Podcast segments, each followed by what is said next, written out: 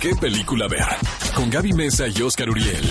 El podcast. Estamos de regreso en qué película ver, un programa de Cinépolis aquí en XFM 104.9 y obviamente queremos actualizarlos con las noticias que más estuvieron sonando durante toda la semana, comenzando con aquella que nos cuenta que el señor Leonardo DiCaprio va a producir una película live action de Akira.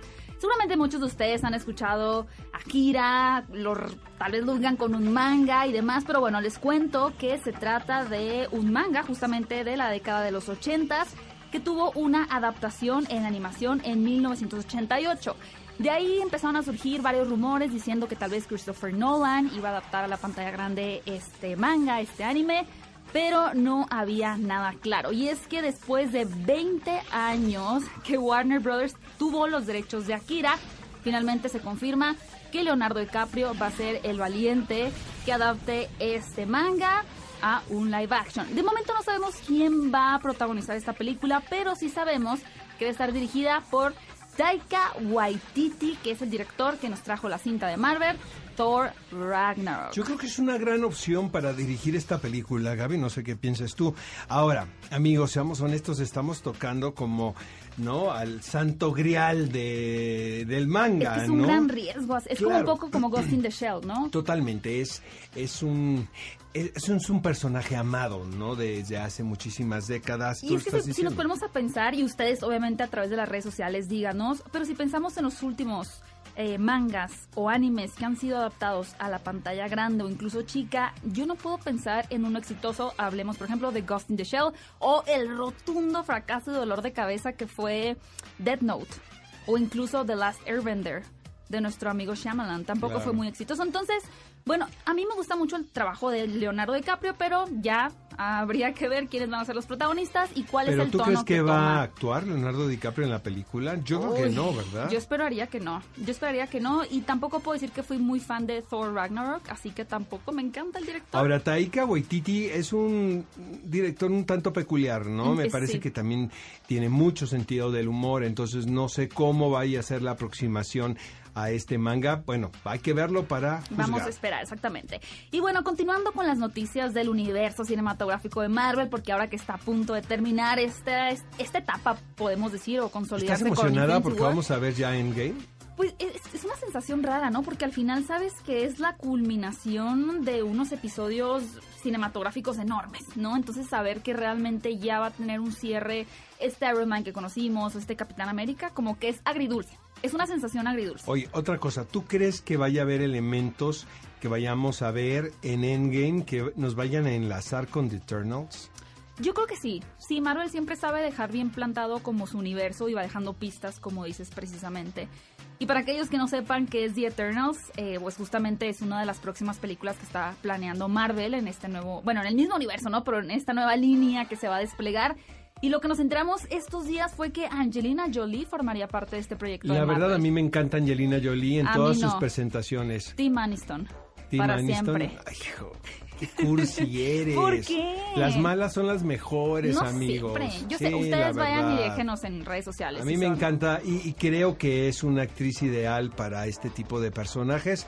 Se plantea abrir un universo paralelo, ¿no? Podemos decir al, al- a lo que vimos con, con estos primera, en este primer bloque de películas de Marvel. Ajá. Está basado en las creaciones de Jack Kirby de 1976. Y es una raza separada del proceso evolutivo que creó la vida inteligente de la Tierra. Cuánto cosa rebuscada. Pero bueno, ustedes díganos si les gusta esta incorporación de Angelina Jolie al universo cinematográfico. Probablemente de vayamos a ver a. Hércules en esta, en esta película.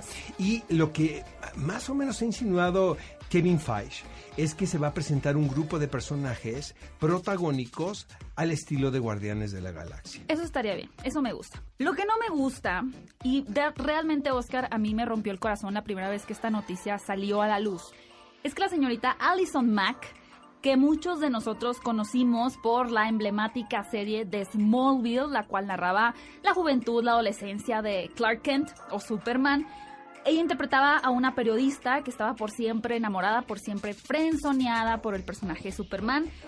pues ya se declaró culpable, culpable, aceptó su delito por trata de personas. Si ustedes no habían escuchado eso, resulta que Alison Mack, que es súper joven, no recuerdo cuántos años tiene, pero ronda los treinta y tantos, admitió haber reclutado a mujeres asegurándoles que se iban a unir a un grupo femenino de orientación, vaya como de motivación y demás. Este grupo se llama Nexium fue creado desde 1998 como un programa de autoayuda que supuestamente había ayudado a más de 16 mil personas a, relucir, ¿no? A tener a tener un poco más de éxito, más de vocación, más de instrucción. Tiene, ya, ya, ya checa el dato, Alison Mack tiene 36 años, sí, es muy joven.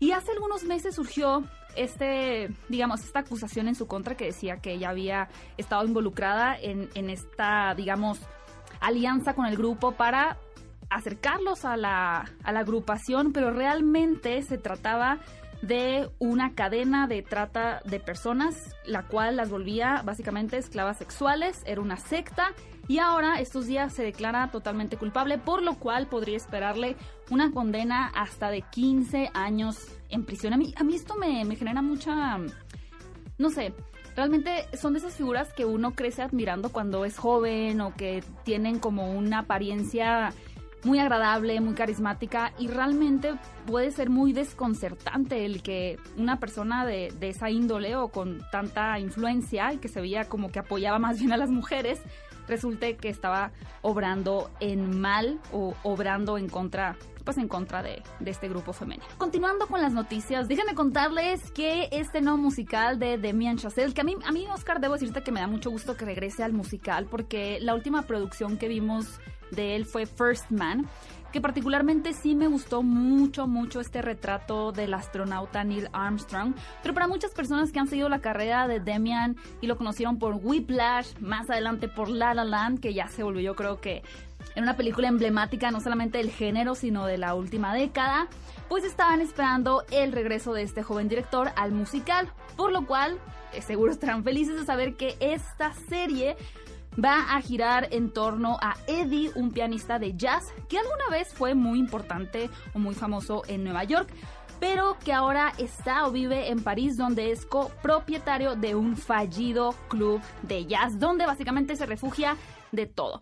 Me recordó demasiado a la premisa de La La Land, creo que es muy claro que el director tiene una fascinación y un amor por el jazz, por lo cual me gusta que ahora lo vaya a explorar en una serie, porque de pronto creo que un largometraje, a pesar de que puedan ser dos horas y media o dos, pues puede llegar a quedar corto para realmente hacer una exploración más más concisa. Y sabes que Gaby, me late que después de este proyecto de First Man, el cual a mí me gustó mucho, pero también hay opiniones distintas a esta, eh, tenga una continuidad en su trabajo, o sea, que no se haya esperado un rato para hacer otra película y que ahora sea una serie de televisión. Esas fueron algunas de las noticias el día de hoy. Díganos cuáles impactó o cuáles gustó más a través de nuestras redes sociales utilizando el hashtag qué película ver y no olviden arrobar a Cinépolis, a EXA, a nosotros o a quien ustedes gusten.